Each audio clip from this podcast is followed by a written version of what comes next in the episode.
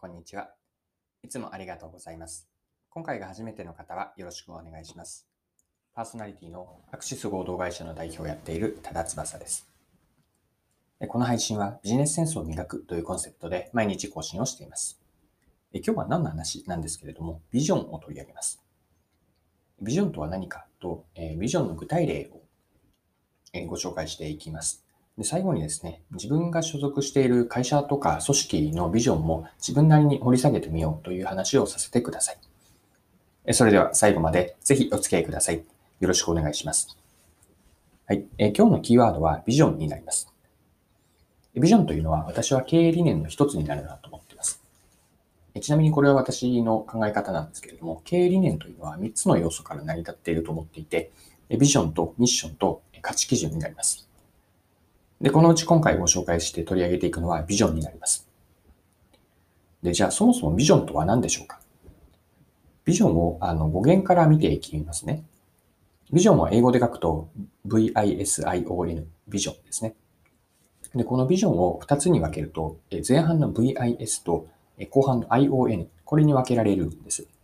で、えっと、前者の VIS という窃盗語には biz ですね。これは見るという意味があります。例えば、あの、テレビジョンってありますよね。で、これの中にもビズが入っているように、このビズというのには見るという意味があるんです。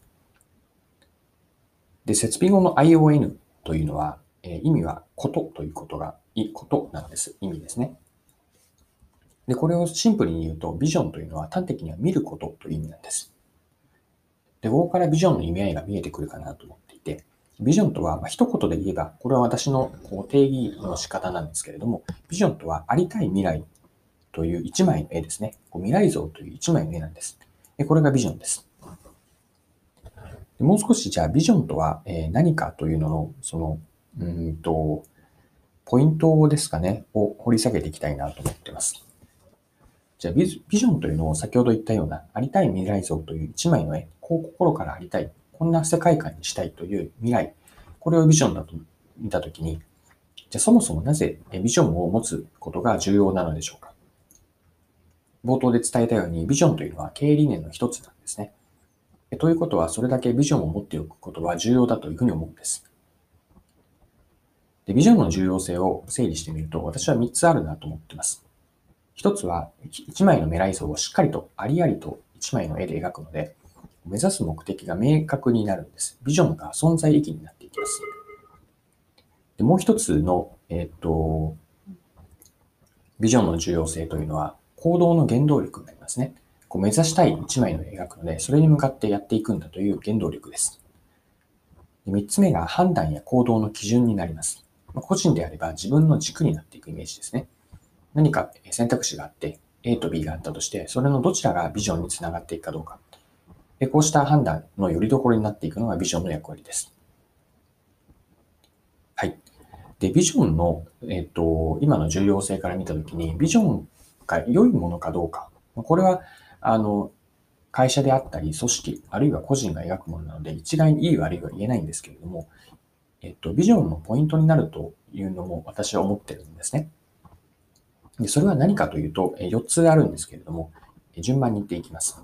ビジョンのポイント一つ目というのは、自分の意思で心から作りたいと思う未来です。これは定義にもつながるんですけれども、世界観ですね。心から作りたいと思っているかどうかです。で二つ目のポイントは、じゃあ一方でその、えー、ビジョンで描いたことというのは、まだ実現していない世界観なんです。まあ、そうであったら本当に素晴らしいと。これは翻え逆を言うと、まだ実現していない未来になります。で三つ目のポイントは、うんと、自分の洞察とか、えー、信念、あるいは原体験がベースになったもの。これもビジョンの良いポイントかなと思います。四つ目は、独りよがりではないことですね。特に組織で持つ、会社で持つビジョンというのは、公共性が何かしら入っている。自分勝手の都合、自分の都合だけのビジョンではないこと。これも良いポイント、えー、ビジョンについて見るポイントの4つ目かなと思います。はい。えここまでビジョンとは何かを見てきました。で、ビジョンについてもう少し理解を掘り下げていきたいなと思っていて、何か具体的な例で、あの、明確にその会社、組織はビジョンを歌っていないんだけれども、示していないんだけれども、例えばミッションからビジョンが見えてくるという例があります。で、これはな具体的に何を指しているかというと、例えば Google なんですね。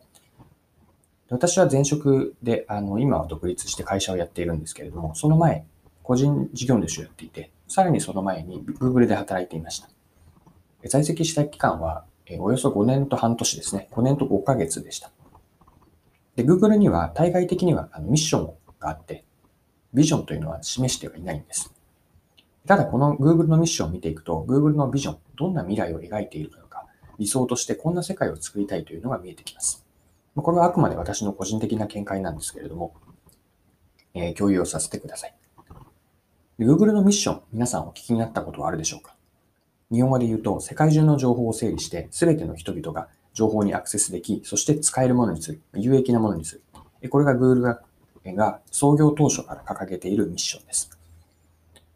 もう一度言うと、世界中の情報を整理して、すべての人々が情報にアクセスできて使えるようにする。これが Google のミッションです。で、Google が描くビジョン、これは対外的にオフィシャルで言っては全くいないんですけれども、このミッションの先に Google が描く世界観ですね。こうありたいという未来未来の一枚の絵が見えてくると思っているんです。一言で言えばなんですけれども、これは私の理解で、一言で言うと、情報アクセスの機会が全ての人々に等しくある社会です。まあ、そのための手段として、まず情報を整理して、そして人々がいつでも使える、アクセスできるようにして、そして有益なものにする。これができるとどうなるかというと、どんな人でも、えー、っと、等しく、ま、情報のそのアクセスする機会ですね。機会の平等を謳っていると思っているんです。でこれができるからこそ必要な情報が取りに行って、そして自分のやりたいことができるようになる。でこれをすることによこれをすることによって、世の中がより良くなるという信念。これが Google が思い描い思い描いていることだし、情報アクセスの機会が全ての人に等しくある社会。これが Google のビジョンだと私は思っています。はい。で、今のはですね、あくまであのミッションからこうだなというのを描いたんですけれども、このようにもし自分の所属している会社ですね、リスナーのあなたが、え、働いている会社、あるいは組織でもいいと思うんですけれども、ミッションとか目的はあったとしても、具体的なビジョンを描いていないケースってよくあるんですね。その時に少し立ち止まって自分が所属している会社、組織のビジョンとは何だろうあるいは個人でもいいと思います。自分が思い描いている理想の世界観、未来像って何だろうというのを言葉にする。頭の中で具体的にイメージしてみるといいです。ま、先ほどの Google のように、ミッションは明確にあったとして、じゃあそこからミッションの先にどんな未来像を一枚の絵で描いているのかです。これをぜひ、あの、また立ち止まって、少し時間があるとき、長期休暇の時のように、時間があるときに、えっ、ー、と、ミッションから、あるいは会社のホームページから見たときに、自分たちが乗っている、ま船ですね。そこがどんな未来を目指しているのか、これを見ていくといいのかなというふうに思います。皆さんが所属している会社のビジョンとは何でしょうか？はい。今回も貴重なお時間を使って最後までお付き合いいただきありがとうございました。この配信はビジネスセンスを磨くというコンセプトで毎日更新をしています。次回もぜひ聞いてみてください。また、フォロー、チャンネル登録をしていただけると新しい配信を見逃すことがなくなります。まだの方はぜひフォロー、チャンネル登録をよろしくお願いします。それでは今日も素敵な一日をお過ごしください。